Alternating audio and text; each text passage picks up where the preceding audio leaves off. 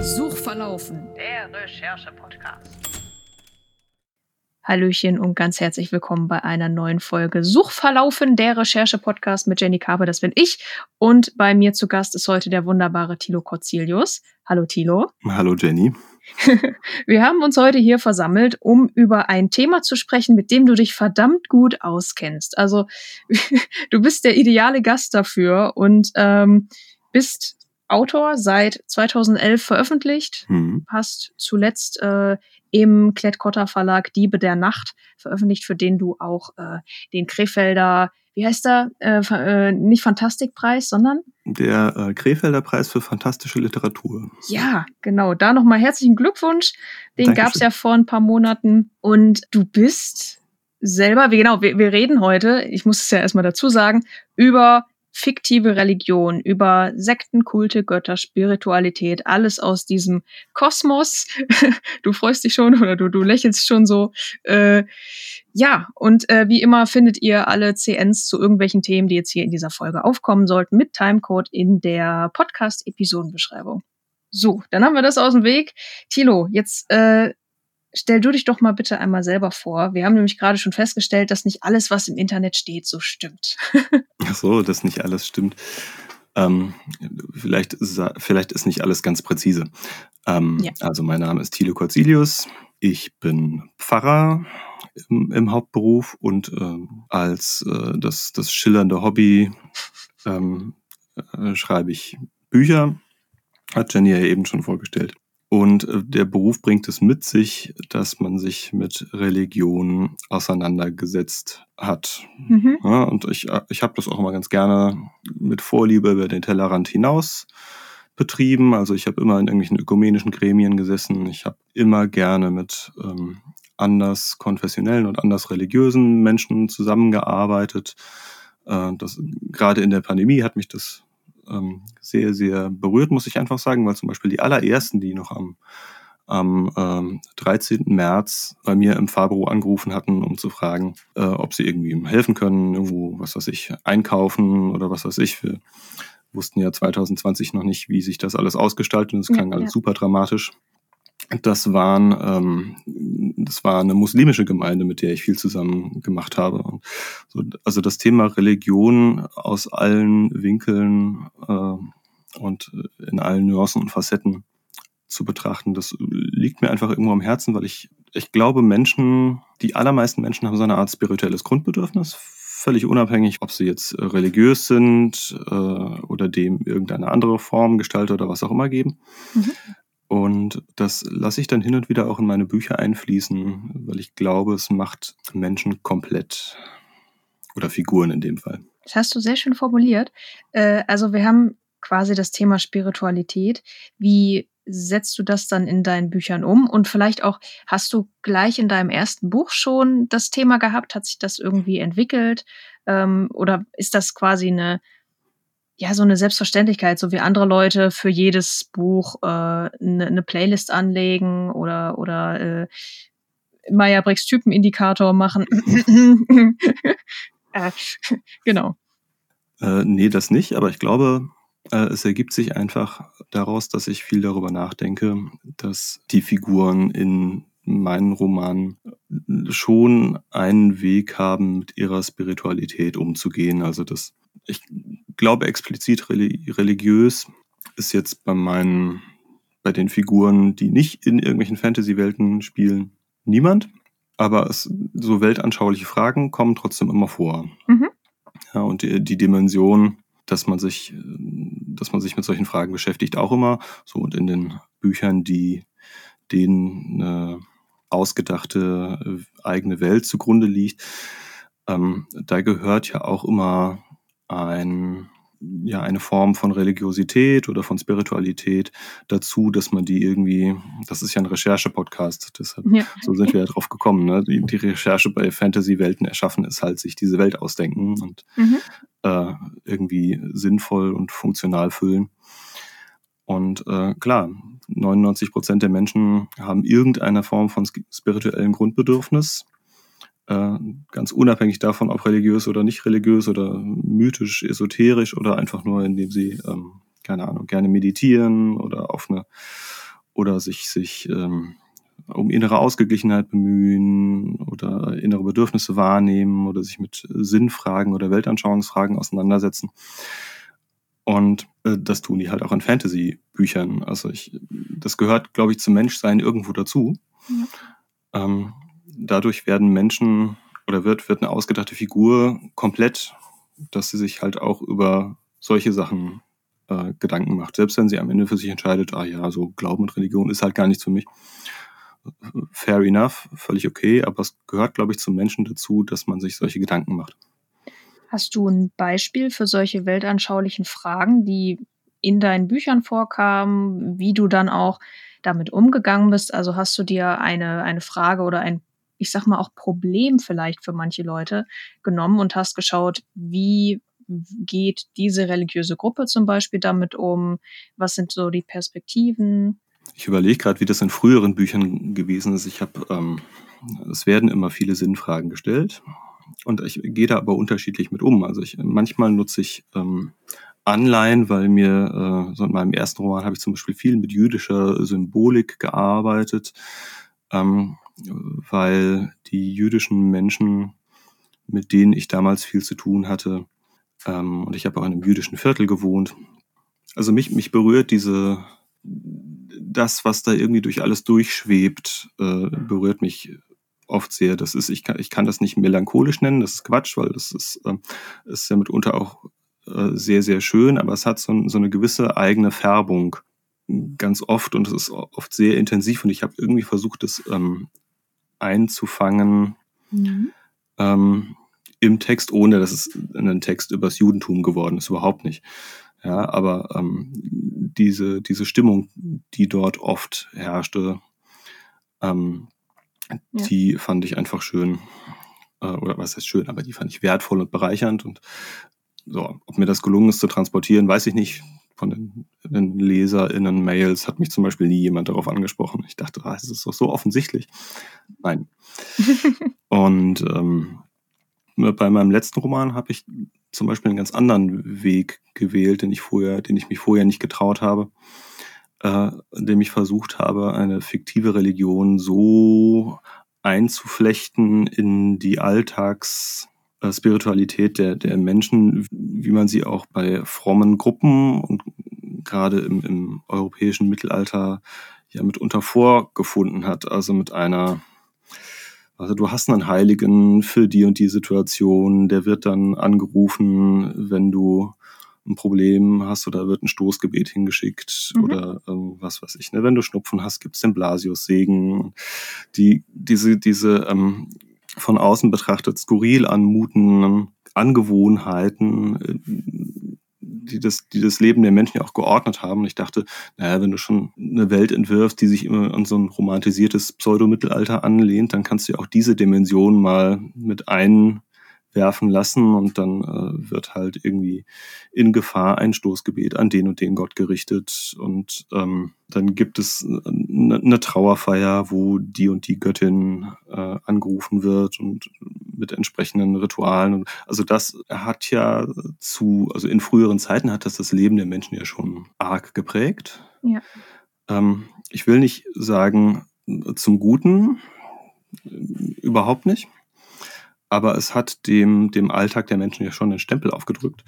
Und ja. damit einfach mal zu experimentieren und zu sagen, was, was ist denn, wenn deine Figuren tatsächlich so eine Religiosität haben, wie, keine Ahnung, das, das äh, 90-jährige Großmütterchen, was aus purer Gewohnheit, weil es halt, weil das macht man halt so, äh, jeden Morgen um sechs in die Messe geht. Das war einfach spannend auszuprobieren. Du hast ja dann in Diebe der Nacht deine Herbstgänger, die eigentlich Diebe sind, sich aber als fahrendes Theater, als reisende Schauspieler äh, tarnen, sag ich mal. Und da habe ich dann auch so diesen Eindruck gehabt, dass das ein fester Teil des Lebens war, dass die ihren, ist es denn jetzt ein Gott oder ein Heiliger, wenn man jetzt, den Vestro heißt er oder sie mhm. ja, er, ähm, da, da, da hat man auf jeden Fall gemerkt, dass das zu dieser Lebenswelt dazugehört und es hat auch irgendwie diese Gruppe vom Umfeld abgehoben, die ja sowieso äh, dadurch, dass wie, was sie tut, wie sie handelt, ähm, ein eigenes Leben führt und dadurch, dass dann immer wieder im Text ähm, zum Beispiel zu den Vestro gesprochen wird oder dass es auch Auseinandersetzungen gibt mit was passiert nach dem Tod. Äh, ich glaube, dunkle Straße, sonnenlose, sonnenlose Straße, äh, genau, die man da entlang reist, das hat ja dann auch was vielleicht sogar aus der ägyptischen Mythologie oder griechischen Mythologie mit, mit Stücks bei, äh, äh, bei ägyptischer Mythologie kenne ich mich jetzt nicht so aus, aber ich glaube, da ist es irgendwo ähnlich, dass man auch ähm, auf einem Fluss reist. Das weiß ich jetzt gerade nicht so genau. Und das hat man da auch auf jeden Fall gespürt, so eine, äh, dass das zum Worldbuilding sehr dazugehört. Einfach. Und jetzt hast du natürlich auch von, von Göttern gesprochen. Also haben wir hier auch so ein, ja, Polytheismus. Also es ist bei dir äh, nicht so, okay, weil ich jetzt gerade Pfarrer bin, äh, müssen all die Religionen, die ich erfinde, jetzt ganz dringend monotheistisch sein oder, oder anderweitig. Überhaupt nicht. Also mir begegnet das sehr oft, auch in Interviews vor allem sehr oft, dass Okay. ähm, aus irgendeinem Grund bringen es Menschen nicht, nicht so ohne weiteres übereinander, wie ein Pfarrer auch einfach ähm, ein total ähm, kirchenfernes oder oder nicht kirchenfernes, kirchenunabhängiges Mhm. Hobby haben kann, wie äh, sich Fantasy-Romane auszudenken. Das, sei, das ist irgendwie muss das eine Skurrilität sein. Ich bin noch nicht ganz dahinter gestiegen, was das ist. Mhm. Vielleicht ähm, Vielleicht so eine das, Verbohrtheit oder, oder ja, so ich glaube, das hat mit mit ähm, Klischee. mit, genau, mit Klischees und mit ähm, Rollenbildern zu tun, die ähm, äh, viele AmtsvorgängerInnen in früheren Jahren sehr unglücklich geprägt haben, klar. Ja. Aber ich habe jetzt überhaupt keinen Bedarf, ähm, irgendwelche eigenen oder gar christlichen Inhalte in Büchern zu transportieren. Ganz im Gegenteil, ich fand das da, wo das geschehen ist, fand ich das sogar immer relativ plump. Mhm. Ähm, also, ne, zu, also ich glaube, der erste, der mir einfällt, ist ähm, C.S. Lewis mit Narnia, wo ich schon als Teenager die Hände beim Kopf zusammengeschlagen habe und gedacht habe, um Gottes Willen, muss man sich jetzt irgendwie, das muss man sich so und so hinbiegen, damit mit der Löwe unbedingt Christus ist. Das fand ich schon früher hochgradig albern. Und ähm, so ein anderer war dann Philipp Pullman, der in seiner Religionskritik dann genau den anderen Weg geht und sehr, sehr platte Religionskritik betreibt, was, was völlig in, in Ordnung ist. Also er, er, niemand muss Religion oder gar äh, das Christentum gut finden. Ja, Ja. es gibt äh, gute Gründe, das nicht zu tun. Aber ähm, ich bin immer nie ein Freund von zu platter Kritik gewesen. Und ich, ich finde das nicht, ähm, wie soll ich das sagen? Ich finde das nicht, nicht redlich und ich finde das auch wenig authentisch, Ja. wenn man versucht, solche weltanschaulichen Inhalte maskiert durch andere Geschichten durchzudrücken. So, dann ist es nicht mehr Fantasy zu schreiben, indem ich eine christliche Botschaft, eine explizit christliche Botschaft schreibe, das ist keine Fantasy mehr, Mhm. äh, sondern dann will ich halt, will ich halt irgendeine Predigtbotschaft überbringen und pinsel das mit einer, mit einer fantastischen Geschichte an, ne? aber Ja. das ist dann keine Fantasy-Geschichte mehr. Ich habe selber, um, um das mal kurz zu erzählen, ähm, ich bin heidnisch aufgewachsen, äh, habe äh, gar keinen Bezug dazu und bin aber in meiner Jugend so seit dem 16. Lebensjahr jedes Jahr mit einer evangelischen Gruppe äh, auf Kirchenfreizeit gefahren. Jeden Sommer Finnland, Schweden, Irland, Slowakei, Norwegen, sowas alles. Und einerseits fiel da auch häufiger so dieser Satz, ähm, den vielleicht auch nicht alle Leute aus dieser Gruppe, die da uns begleitet haben, zustimmen, aber es fiel häufiger auch so ein Satz wie, äh, man muss nicht in die Kirche gehen, um gläubig zu sein, zum Beispiel. Den Satz fand ich ganz gut, weil der auch so eine so ein Zwang vielleicht auch wegnimmt oder so eine, ja, ich will nicht Einengung sagen, auf gar keinen Fall. Aber es geht schon grob in diese Richtung, dass man eben, ähm, ich habe mir dann Werte mitgenommen. Also wir haben viel über zum Beispiel Dankbarkeit gesprochen ähm, oder wie man eben mit seinem Umfeld umgeht und, und solche Dinge, die mich als Teenager oder ich glaube, das letzte Mal war ich mit 21, unterwegs da, ich Hm. glaube. Wales kann sein. Ähm, einfach solche, solche Werte mitzunehmen. Also ich glaube, da geht's dann nicht immer nur um, ja, um, um äh, etwas, damit man quasi äh, nur Spiritualität verdeutlicht oder dass man, dass man spirituell ist, um spirituell gewesen zu sein, nur um diesen Willen, sondern eben, dass man im eigenen Leben was dafür mitnimmt und hoffentlich natürlich zum Guten verwendet. Mir fällt jetzt auch kein, äh, äh, kein explizit negatives Beispiel an, das ich jetzt zum Beispiel mitgenommen hätte oder sowas. Aber gerade so dieses Thema äh, Dankbarkeit, das, das passt da total, ja, total gut rein, denke ich mal. Wie ist das bei dir, ähm, wenn du jetzt sagst, okay, wir machen jetzt Weltenbau, ähm, wie viel musst in Anführungsstrichen du recherchieren? Wo gehst du hin? Was, also, oder ist das eher so ein Erfahrungsschatz, den du da ausschöpfst?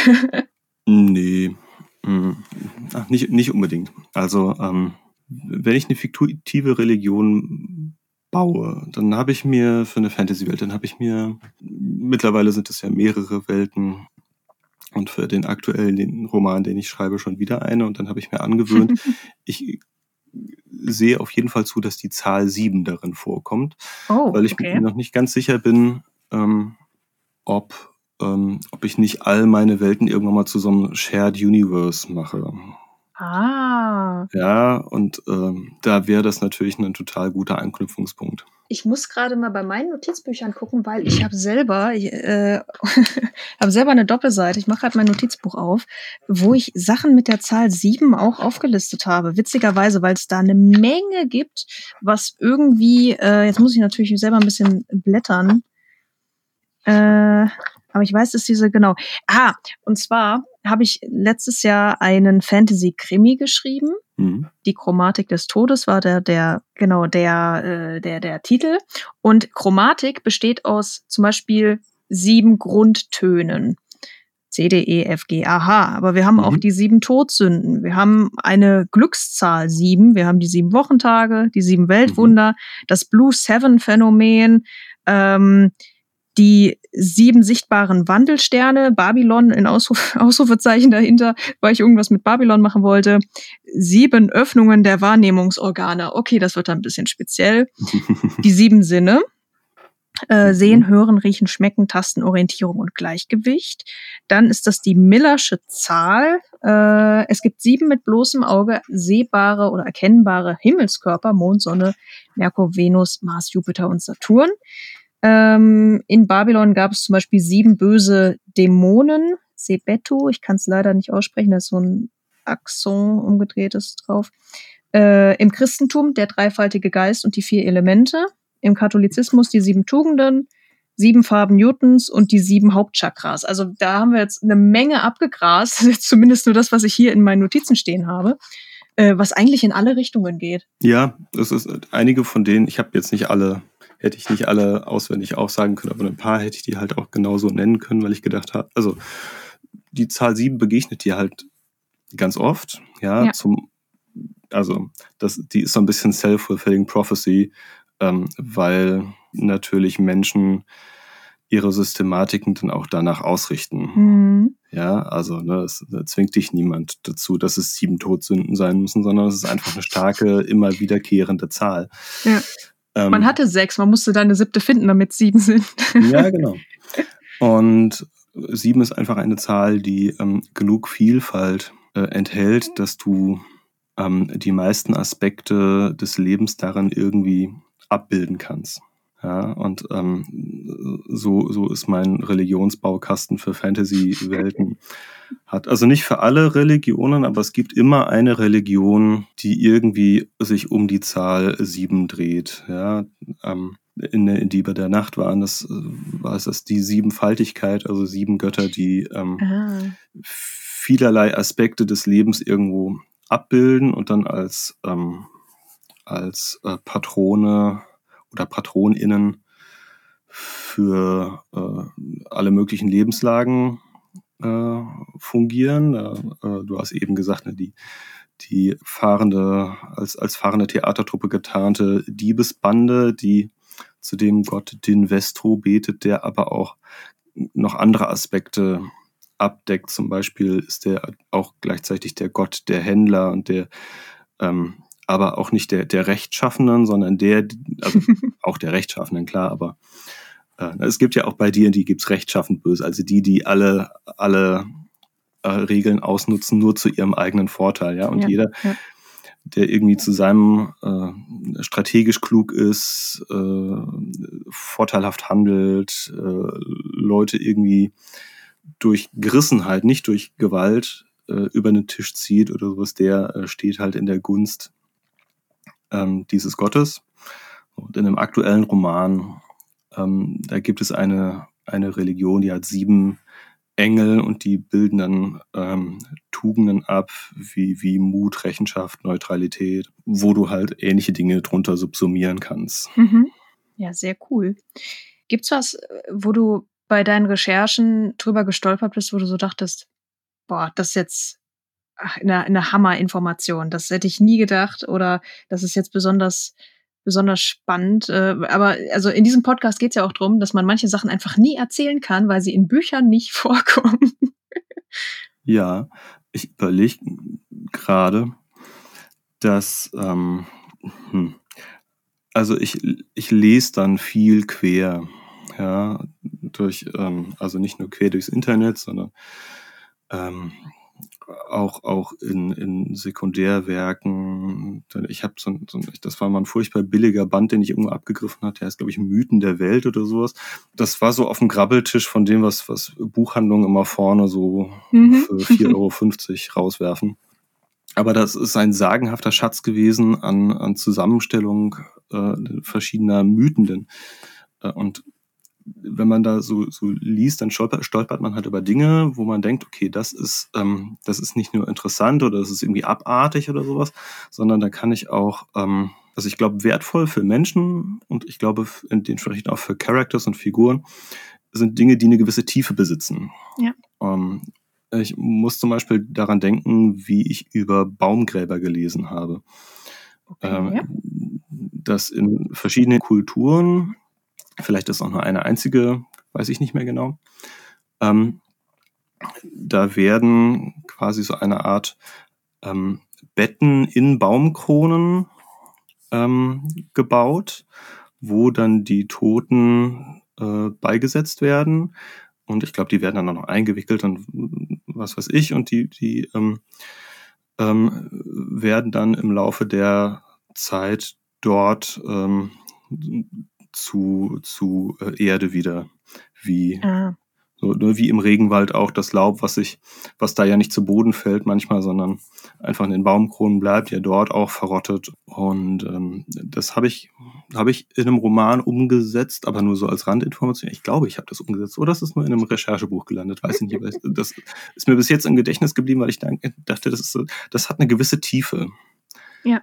Ja, das hat etwas, das, das ist nicht nur einfach ein weirder Fact, sondern das äh, berührt Menschen, also ne, zum Beispiel, egal ob religiös oder nicht religiös, wir haben alle, alle haben so ein Ritualbedürfnis. Ja, also ähm, völlig egal, ob es jetzt äh, ist, ich trinke jeden Morgen eine Tasse Kaffee im Bett äh, oder ich, ähm, wenn jemand verstorben ist, brauche ich irgendeine Trauerkultur, irgendeine Trauerfeier oder die Abschlussfeier in der Schule oder was. Ne, wir haben alle so ein Bedürfnis nach Ritualen. ja. Und ähm, ich finde, in dem Moment, wo du merkst, okay, das ist ein Ritus oder ein Ritual, das bringt irgendwas nicht nur in dir zum Klingen, sondern du merkst, das, das würde auch andere Menschen berühren. Ja. Ja, dann, dann huckt mich das so, dass ich ähm, denke, okay, das kann ich für irgendwas äh, verwenden und übernehmen. Ich habe letzte Nacht noch äh, eine Folge äh, Getting Curious mit Jonathan Van Ness auf Netflix gesehen. Da gibt's eine Folge über Binarität beziehungsweise auch Nicht-Binarität. Und da Mhm. spricht er auch mit ähm, jemandem, der Nachfahren der Ureinwohner Nordamerikas.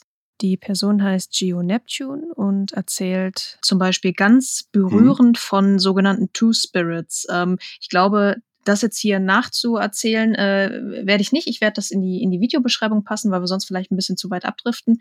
Aber das hat mich auch sehr berührt. Da gibt's teilweise Ansichten, die wirklich sehr schön sind und sehr passend, die man im eigenen Leben nicht hat, weil zum Beispiel das eigene Konzept von einer Seele zum Beispiel Hm. ganz anders ist als jetzt äh, In diesem Volk.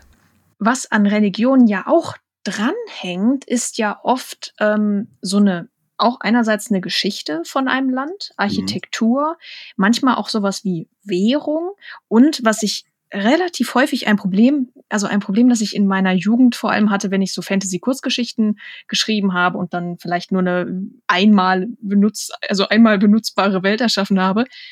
Ja, sagt man jetzt, das Kind ist sieben Jahre alt oder das Kind hat sieben Sommer erlebt. Also da ist ja Mhm. auch Zeitrechnung und sowas alles mit drin. Da ist ja ein, ein Rattenschwanz an Informationen drin. Ich glaube, selbst wenn man sich nicht mit Religion per se auseinandersetzt, setzt man sich irgendwie mit Themen auseinander, die damit im weiteren Sinne doch irgendwo zu tun haben. Zwangsläufig, wir leben im Jahr 2022 nach Christus. Ja. Ja, das geht auch nicht mehr weg. Das ist, Ja. ne, oh- ohne Christliches zu verteidigen oder sowas, das, ist immer so ein Disclaimer, den man dazu sagen muss bei meinem Pfarrer, das finde ich total ätzend. Ehrlich gesagt, das ist einfach nur ein, ein Fakt, dass wir halt, die Zeitrechnung ist so, wie sie ist. Ja. Und ähm, das geht halt auch nicht mehr weg und das ist auf, auf irgendeine Weise wird das auf ewig mit dieser Religion verknüpft sein. Ne? Selbst wenn sie ausstirbt, sie gibt sich ja im Moment alle Mühe, ähm, relativ unwichtig für, für den Großteil der Menschen zu werden. Aber selbst dann wird es bei dieser Zeitrechnung bleiben.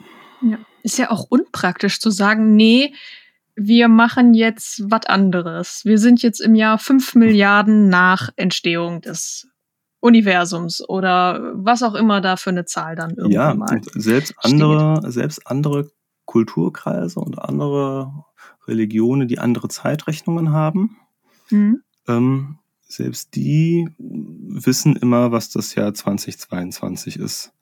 Ja. Äh, weil es einfach sich, keine Ahnung. Naja, durchgesetzt hat. Also, der, der Westen hat es halt dann irgendwie durchgedrückt, ne? Äh, ja, genau. Nicht durchgesetzt, sondern durchgedrückt, das passt, äh, passt doch ein bisschen besser. Genau, wie, wie, wie ist das bei dir, wenn du, ähm, ich habe ja immer das Gefühl, bei Portal Fantasy kann man noch gerade so sagen, okay, vielleicht ist da was durchgesickert von der Zeitrechnung. Hm. Aber wenn man äh, eine komplett eigene Fantasy-Welt hat, dann muss man ja ja bei bei null starten im, im Jahr null. äh, wie, wie wie ist das bei dir mit Zeitrechnungen? Ähm, ja, die kommen immer vor, aber ich äh, tendiere dazu, ja, einen Zeitraum zu wählen, den man überschauen kann, ist jetzt vielleicht doof gesagt, weil ich ich habe auch kein Gefühl für 500 Jahre, Nee. ja, aber ich habe eher ein Gefühl für 500 Jahre als für 5000 Jahre.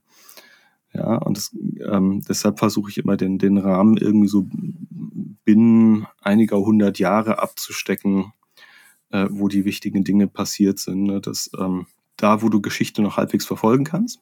Mhm. Ja, also ich sag mal, du, ir- irgendwann verliert sich das ja in Beliebigkeit.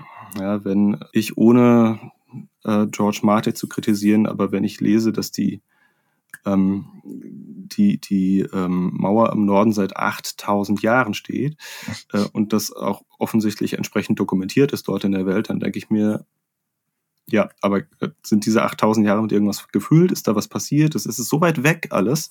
Ja. Ja, ne, vor 8000 Jahren haben die Leute bei, in, in ich weiß gar nicht, was die in Westeuropa gemacht haben. Gab es da schon Leute in Westeuropa? Waren die schon so? Ja, vermutlich.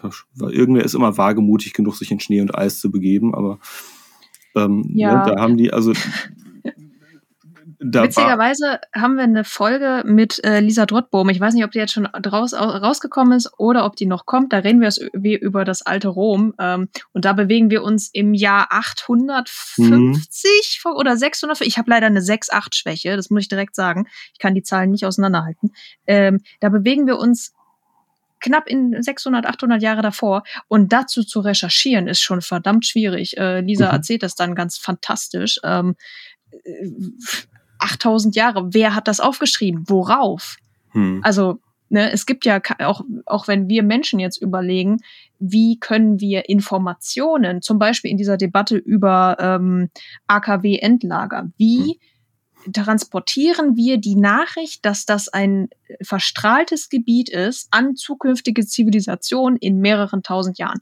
Was ist mit Zeich, also mit, mit Schrift, was ist mit, ähm, mit, äh, mit, mit Symbolen und sowas, da hängt ein riesen Rattenschwanz dran.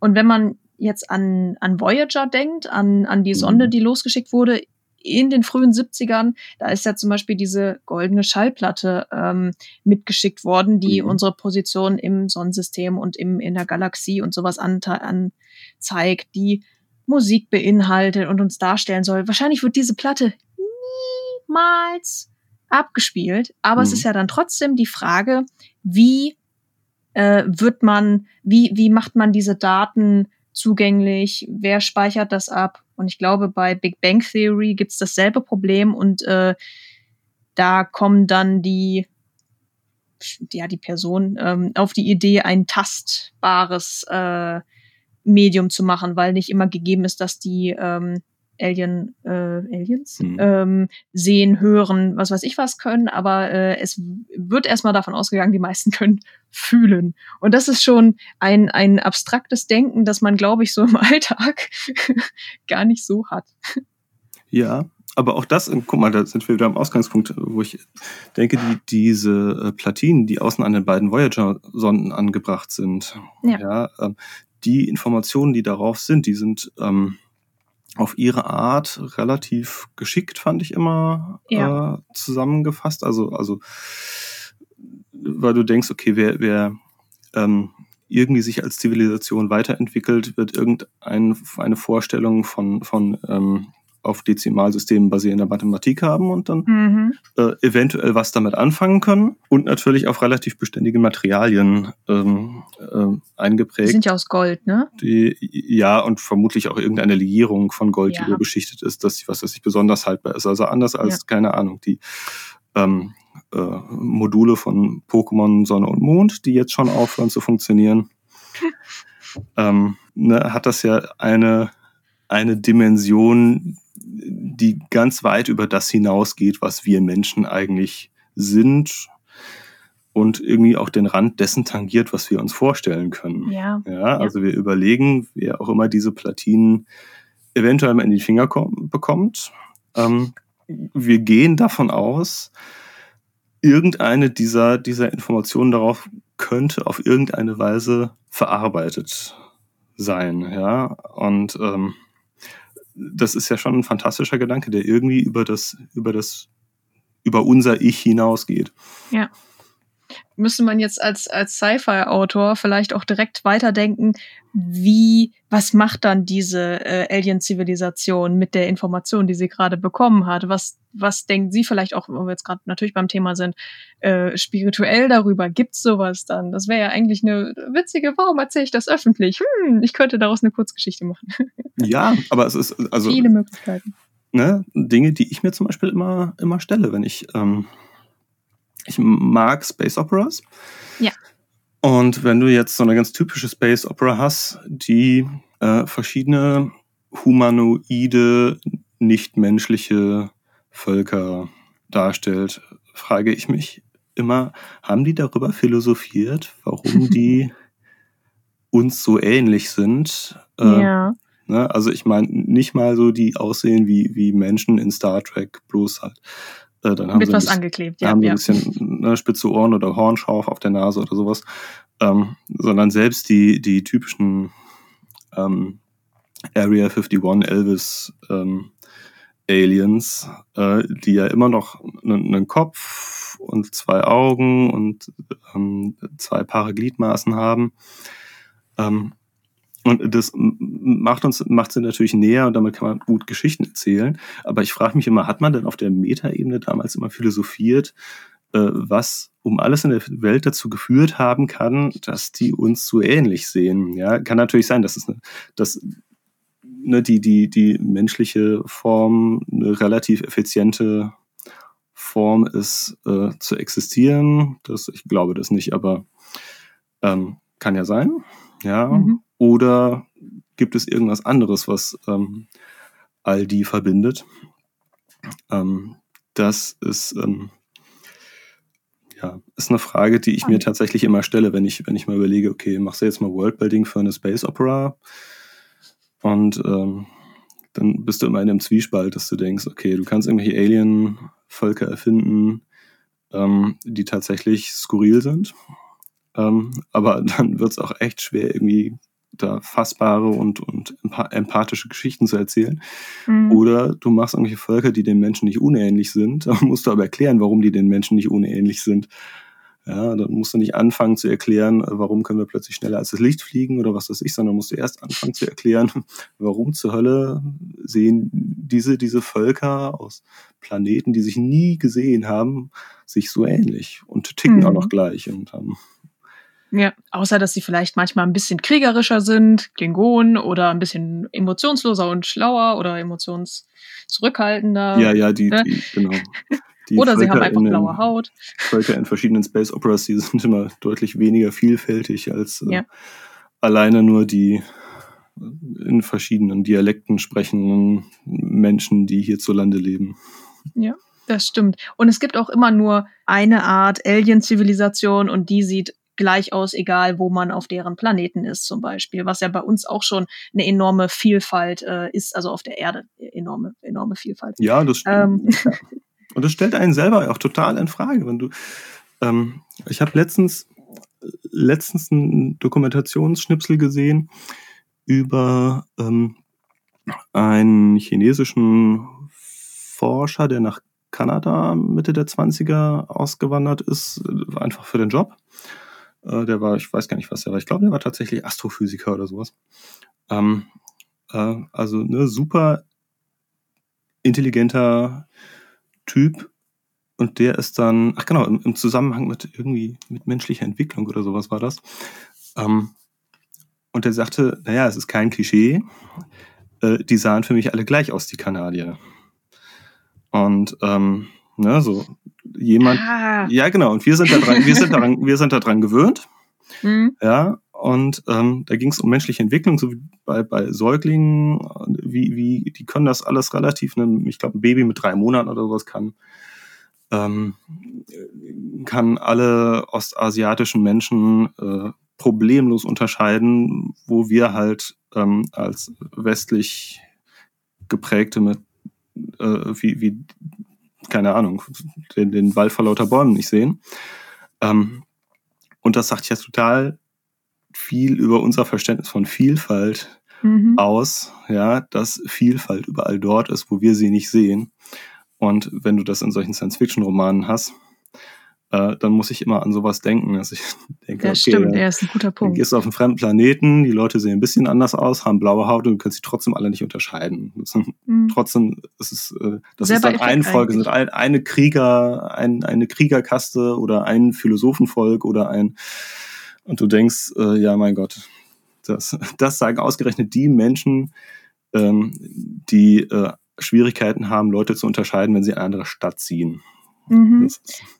Genau. Also wir reden quasi nicht, das möchte ich jetzt nochmal kurz betonen äh, für alle da draußen, äh, wir reden nicht davon, dass äh, irgendwelche Kulturen auf der Welt wie Aliens sind oder sowas, sondern wir sagen, dass wir teilweise so engstirnig sind, ähm, auch äh, unfreiwillig engstirnig, mit dem, wie wir vielleicht sozialisiert wurden. Ähm, da gibt's es 10.000 Faktoren, da will ich gar nicht von anfangen. Ähm, ich hoffe aber, ihr da draußen versteht, was ich sagen möchte. Jetzt haben wir eine Menge. Wir haben uns von, von Religion in den Weltraum bewegt und sind trotzdem irgendwo im Kern bei, beim selben Thema geblieben, denke ich. Ähm, und äh, ja, hast du noch einen, einen Punkt, den du ganz dringend loswerden willst? Ich frage das jetzt in jeder Podcast-Episode, liebe ZuhörerInnen.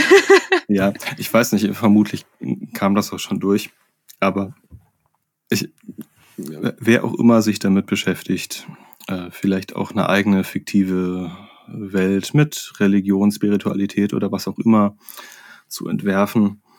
Ähm, ich glaube, es geht wenig darum, ähm, Spiritualität von Menschen zu verurteilen, ja, oder irgendwie. Ja.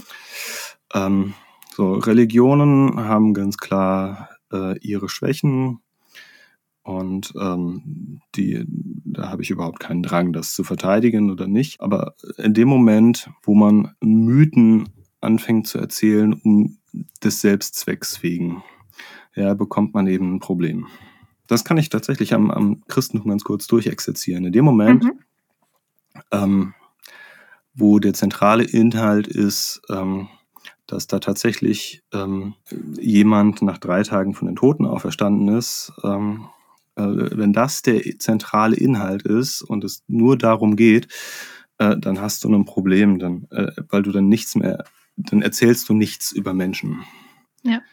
Ja, so Mythen erzählen immer Geschichten über Menschen. Also wenn dieser äh, Wanderprediger aus Nazareth, äh, wenn, wenn der seiner Zeit voraus war und sich gegen politisches Establishment aufgelehnt hat, äh, wenn der für seine Überzeugung gestorben ist, äh, wenn der sich Leuten zugewandt hat, äh, für die sich äh, kein Arsch interessiert hat damals.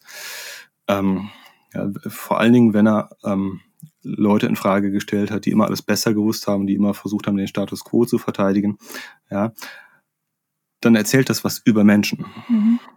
Ja, aber wenn du halt nur einen Mythos zum Selbstzweck erzählst, ja, ähm, weil du denkst, es ist halt ähm, wichtig, diese magische Begebenheit, dass da jemand von den Toten auferstanden ist, in den Mittelpunkt zu, dann äh, bringst du Menschen nicht weiter.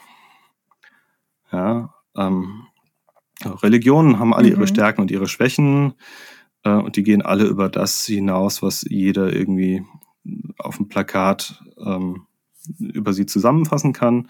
Es ist immer so ein, ein, was weiß ich, ein wütender ähm, Christ wird immer ein wütendes Christentum leben und ein, ein trauernder Mensch wird immer ein trauerndes Buddhistentum, äh, einen trauernden Buddhismus ausüben und äh, jemand, der zornig ist, wird immer einen, einen zornischen, einen zornigen Islam leben. Aber wichtig ist nicht, was, was die Mythen tatsächlich beinhalten, sondern wichtig ist, wie die Charaktere mit ihren Stärken und Schwächen damit umgehen. Oh, das hast du ganz wunderbar gesagt. äh, Finde ich, finde ich sehr schön, auch ein sehr schönes Schlusswort. Thilo, wann gibt's von dir ein neues Buch? Du kannst da, glaube ich, noch nicht drüber reden, ne? Ähm, ja, weil es noch keinen Erscheinungstermin gibt, ähm, also über den wird gerade verhandelt. Es sieht alles so aus, als ob das irgendwie im Frühjahr 2023 erscheint. Okay, ihr Lieben, dann schnappt ihr euch doch gerne noch ähm, das letzte Buch von oder das vergangene Buch. Ich habe beim Journalismus gelernt, man sagt nicht letzte, sondern vergangen. Oh. Ähm, das zuletzt erschienene Buch von dir, äh, Diebe der Nacht. Schnappt euch das mal, lest es durch. Oder auch andere Titel von dir gibt's ja auch eine Menge. Und äh, vielen Dank, dass du heute da warst. Danke dir für die Einladung. Wo findet man dich im Internet? Ähm, tilocorzilius.de, klein alles zusammengeschrieben. ähm, das pflege ich aber nicht sehr regelmäßig. Also ähm, ihr könnt auf Social Media gucken, auf Instagram, auf Twitter. Und du hast einen Podcast. Genau, ich habe ähm, auch einen kleinen Podcast, den ich versuche so regelmäßig wie möglich in, zu, zu befüllen. Der heißt Geschichten und Zeug.